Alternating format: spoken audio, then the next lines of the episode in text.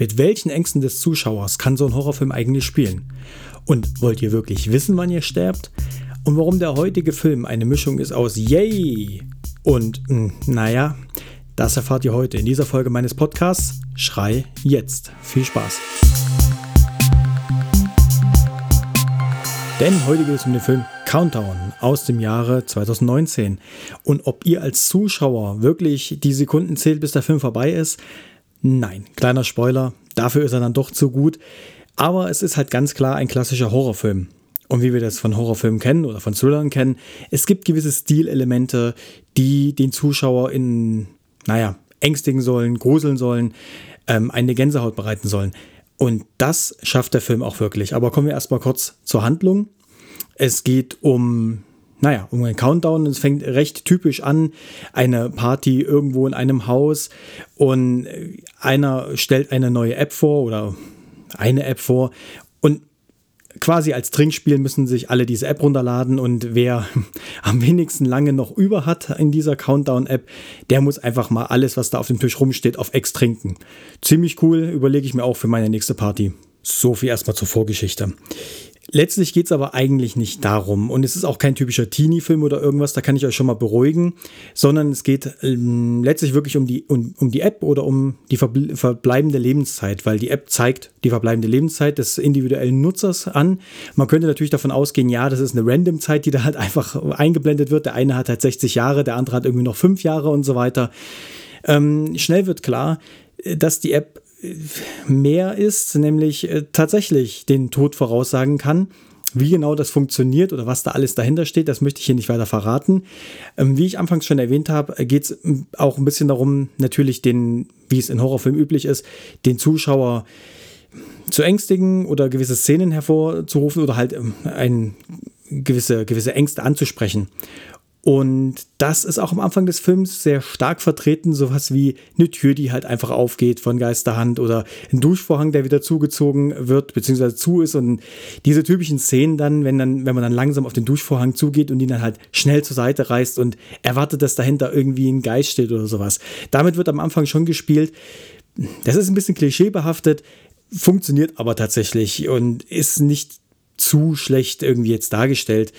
Ähm, was hier aber sehr, sehr stark oder sehr schön ist, der Film schafft es tatsächlich, sagen wir in der ersten Hälfte, der Film geht ungefähr ähm, anderthalb Stunden und in der ersten Hälfte, in den ersten 40 Minuten, schafft es der Film wirklich sehr oft Gänsehaut hervorzurufen, sehr viele Schreckmomente und auch wirklich gut in Szene gesetzt. Also schon so, dass man sagt, wow, damit habe ich jetzt nicht gerechnet als Zuschauer und man klebt da tatsächlich am Bildschirm, beziehungsweise man, man erfährt die Ängste die, der Hauptprotagonistin da auch mit oder der Hauptprotagonistin und das ist sehr gut gemacht. Also die ersten 40 Minuten sind wirklich ziemlich gut, fast schon der Hammer in den Filmen, was, was Horrorfilme angeht. Aber so ein Film hat nun mal dann auch einen zweiten Teil, wie es halt so ist. Wenn man einen ersten Teil hat, hat man auch einen zweiten Teil, sonst wird es einen ersten Teil nicht geben. Und da lässt der Film schon stark nach. Und das ist halt sehr schade, weil die Erwartungen werden dann sehr hoch geschraubt an den weiteren Verlauf des Films durch diese ersten 40 Minuten im Film, die wirklich sehr gut in Szene gesetzt sind. Und dann flacht das Ganze halt schon sehr stark ab und wird dann sehr plakativ, wo man sagt, hm, schade, diese Subtilität, die man halt in den ersten, in der ersten Hälfte des Films hat, die fehlt in der zweiten Hälfte komplett. Das ist sehr schade, das enttäuscht den Zuschauer dann am Ende schon. Sehr stark eigentlich. Hier kann man also mit Fug und Recht behaupten, stark angefangen, aber auch leider stark nachgelassen. Kommen wir damit zu den ähm, Schauspielern. Die Darsteller verkörpern ihre Charaktere sehr gut in dem Film. Man kauft ihnen eigentlich ihre Rollen sehr gut ab und sie sind auch alle sehr gut besetzt, also im Sinne von auch sehr gut in Szene gesetzt. Also die Charaktere passen tatsächlich in die Story. Wir müssen uns nichts vormachen es ist jetzt keine epische Story, ja, die, die Story an sich sehr, sehr flach, aber sie bietet verschiedene Darsteller und auch vor allem Nebencharaktere, die das Ganze noch ein bisschen auflockern. In dem Fall zum Beispiel ein Besitzer eines Handyladens, der am Ende noch eine zentrale Rolle oder eine Schlüsselrolle eigentlich spielt und der mit sehr coolen, flotten Sprüchen aufwarten kann und einfach einen sehr, sehr coolen Charakter spielt. Das lockert das Ganze noch so ein bisschen auf ist sehr gut dargestellt alles.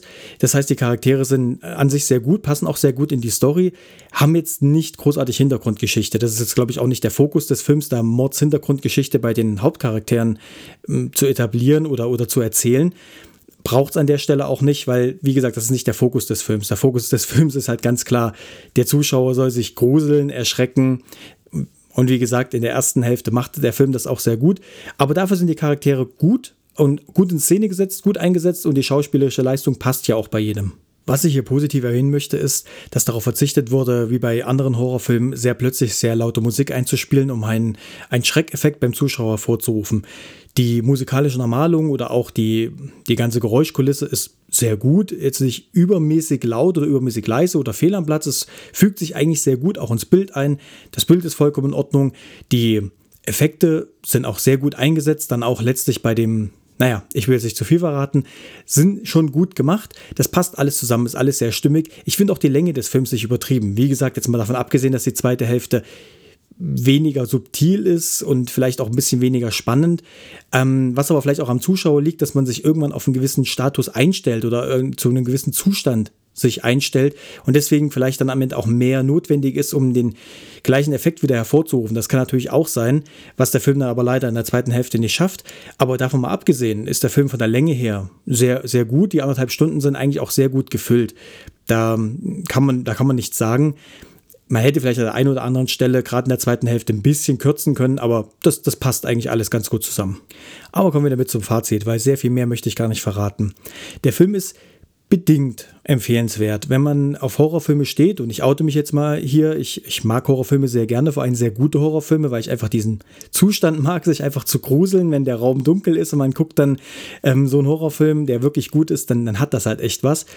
Ähm, und die erste Hälfte kann ich wirklich empfehlen. Also die ersten 40 Minuten knallen wirklich rein. Da da sitzt man wirklich als Zuschauer davor und, und erschreckt sich einfach und kriegt Gänsehaut en masse. Das ist wirklich gut gemacht. Und wenn man auf Horrorfilme steht, also dieses Genre an sich mag, sollte man sich den Film durchaus ansehen, weil er ist nicht zu klischeebehaftet. Es werden nicht zu viele Klischees bedient und ein bisschen Story ist wenigstens da und die Charaktere sind gut gewählt, deswegen kann man den durchaus empfehlen. Wenn man jetzt vielleicht nur so teilweise auf Horrorfilme steht oder nur auf gute und man sich so einen Film nur, nur wirklich die guten Filme ansehen möchte, dann sollte man sich vielleicht am Ende auch nur die, ersten, die erste Hälfte des Films anschauen und die zweite Hälfte einfach lassen, weil es ist nicht so, dass da noch wirklich großartig viel passiert. Wenn man natürlich aber wissen will, wie es am Ende ausgeht, dann sollte man sich ihn natürlich bis zum Ende anschauen. Von daher bedingt empfehlenswert, natürlich nicht für die ganze Familie und ich werde mir auch definitiv kein zweites Mal ansehen. Das ist bei Horrorfilmen immer ein bisschen schwierig, weil wenn man natürlich weiß, was passiert, gehen die Effekte so ein bisschen verloren. Deswegen ist es immer schwierig, einen Horrorfilm, der eine dünne Story hat, ein zweites Mal zu sehen, weil dann einfach der Effekt nicht mehr so eintritt und man als Zuschauer ja weiß, was passiert. Deswegen auf jeden Fall kein zweites Mal sehen. Für das erste Mal, wie gesagt, wenn man Fan von Horrorfilmen ist, kann ich ihn empfehlen, ansonsten eher nur bedingt. Und das soll es auch schon wieder gewesen sein für dieser Folge meines Podcasts. Ich hoffe, ich konnte euch ein paar Informationen über den Film vermitteln, ohne zu viel zu verraten.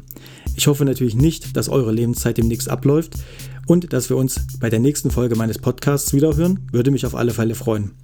Wenn ihr mir schreiben wollt, könnt ihr das gerne machen unter podcast.schrei.jetzt. Dann bis zum nächsten Mal und ciao.